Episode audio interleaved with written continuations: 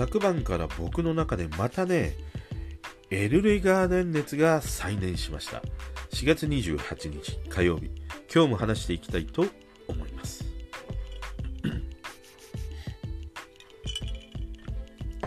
こんにちは。エルレ。エルレはどこをどう来てもいいよね、本当に。まあいいよ。昨日の晩にスイッチを押されて、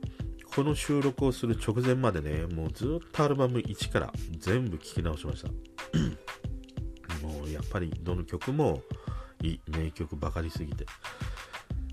で、なんでエルレまたね、スイッチが入ったかっていうと、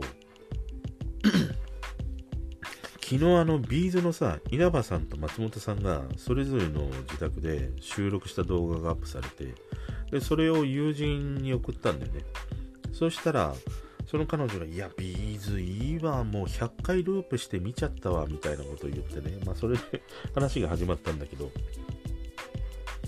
や、まあ、確かに B'z もいいと。でも、やっぱミスチルだろっていう話になったんだよね。で、俺、ミスチルがやっぱ好きだからさ。そしたら、ミスチルといえばね、ワンオクだろうっていう話になって、あのミスチルとさ、ワンオクは対バンでね、まあ、やってたりするし、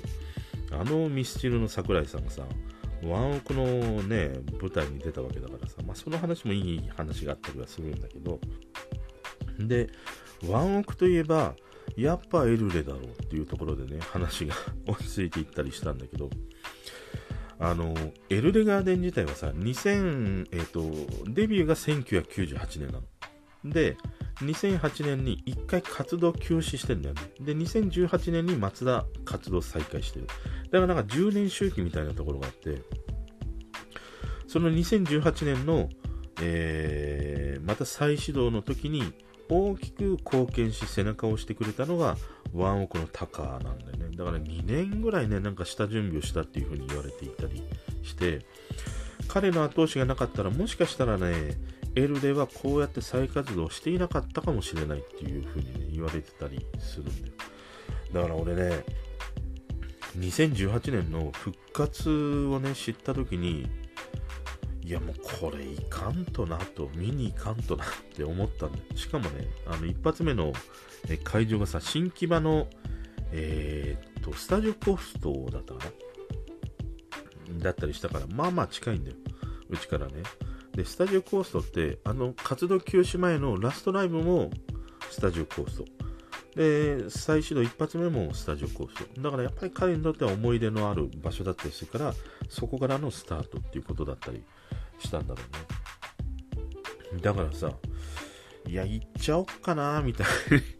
思ってたんだよ。ほんで、チケットさ、いや、買おうと思ったんだけど、もう全然買えないよ。そらそうだよ。冷静に考えてみたら、L で10年ぶりに復活でしょ？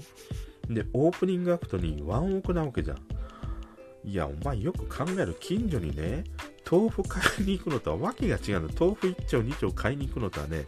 もうわけが違うんですから、まあまあ近いと言ったからと言ってね。で、後から知ったのは、結局ね、え新木場のスタジオコースの倍率300倍って言ってたね。いや、それはどこをどう切っても取れないわ、と思って。でもまあ、なんかやっぱりさ、その復活のあの瞬間になんか少しでも立ち会いたいなみたいな思いがあったから、あの当日入れないにしても、まあ、そのスタジオコーストの近くまで行って、あのなんか熱気なのか雰囲気なのかだけは味たい味わいたいなっていうふうに思ったんだよね。で、そういうふうに思ってたんだけども、確かに当日ね、台風が来るとか来ないとかで、なんか大変だったんで、それで諦めたっていう思いがあった、あの、思い出があったりする。で、あの2018年、本当にね、俺嬉しかったんだよね。で、その時もまた L でね、また再燃して、自分の中でブームがあったんだけども、で、また昨日の夜ね、その彼女と話していて、またエルレ熱がね、再燃してしまって。で、エルレのさ、俺、ね、最大の魅力って、その、まあもちろん、ね、あの、細見さんのね、うん、まあかっこよさであったりとか、声であったりとか、歌詞であったりとかね、あともちろんバンドのメンバーの演奏であったりとか、多くの魅力はいっぱいあるんだけれども、やっぱり思うのはあの日本語の歌詞と英語の歌詞これを混在していることがなんか彼ら独特のこう世界観を一つ構築している要素でこれがなんかやっぱり人気の要因の一つなのかなっていうふうにも思うんだよね。でまあ例えるならさポテトチップス食べるでしょ？あのポテチポテチポテチって食べてていやちょっと甘いもの食べたいなと思ったらチョコレートとかポッキー食べるでしょ？でポッキー食べてるといや今度ちょっと甘えなっつってまたポテチに戻るみたいな。それにも似たようなところがあってだから全部が全部日本語の歌詞だとちょっとなんかまあいろいろ重いなみたいな。で全部が全部英語の歌詞になってしまうといや、これ歌詞何歌ってんのかようわからんな、みたいな音しか入ってこないような感じがあってね。だから、英語の曲があり、日本語の曲がありっていうことで、彼らのなんかメッセージ性みたいなものが、程よいバランスで、その、組み立てられてるっていう感じがするんだよね。でもう一つ思うのは、あの、彼らの曲って、昔のね、例えば仮面ライダーとかさ、あの、刑事ドラマとかでよくある場面があって、爆弾あるじゃん。導火線に火つけて、ジリジリジリジリって燃えていて爆発する。すべてエルレの曲って、あの、根底がこれなんだよ。ちゃんと導火線に点火して、導火線に火をつけてくれて、あ、爆発する、爆発する、爆発するって言って、ちゃんと爆発してくれるの。これがすごいことで、あの、コントみたいにさ、導火線つけたはいいけど途中で消えちゃうとかね、導火線すげえ長くて爆発するまでにとんでもない時間がかかるとか、そういうことは全ての曲においてなくて、必ず一度点火したその火はね、動画線ずっと伝わって、必ずね、大爆発してくれるっていう、このなんかエネルギーの塊みたいなさ、それがエルレの曲のうん、ベースにね、全てこう流れている気がするんだよ。だから俺はもう、なんかこう、どの曲を聴くたびに、なんか最初はさ、こう、割とこう、冷静なんだけども、ずっと聴いていくと、いや、もうなんか頭振り乱し、あの、拳を上げみたいな、大絶叫しみたいな、そんな感じに陥ってしまうんだよね。まあもちろん最初からね、もう大爆発してる曲もいっぱいあったりはするんだけども、でも俺はこのエルレのね、この曲作りみたいなことがものすごく好きで、ハマるんだよね。で、もともとはね、その、まあ元をたどるとエルレ何で知ったかっていうと、スペースソニックなんだよ。2005年の曲だね、確か。あの、当時カウントダウン TV が好きで、よくまあ毎週見ていて、あれ、えー、50位から20位ぐらいまではさ、あの、2、3秒ぐらいの短い PV しか見せてくれないで、どんどんどんどんカウントをアップされていくでしょ？その時に初めてスペースソニック見て、俺初めて見た時になんか原始人のなんかコミックバンド出てきたんかと思ったんだ。マンモス肉持って歌うみたいな。で、よくよく見るとあれって、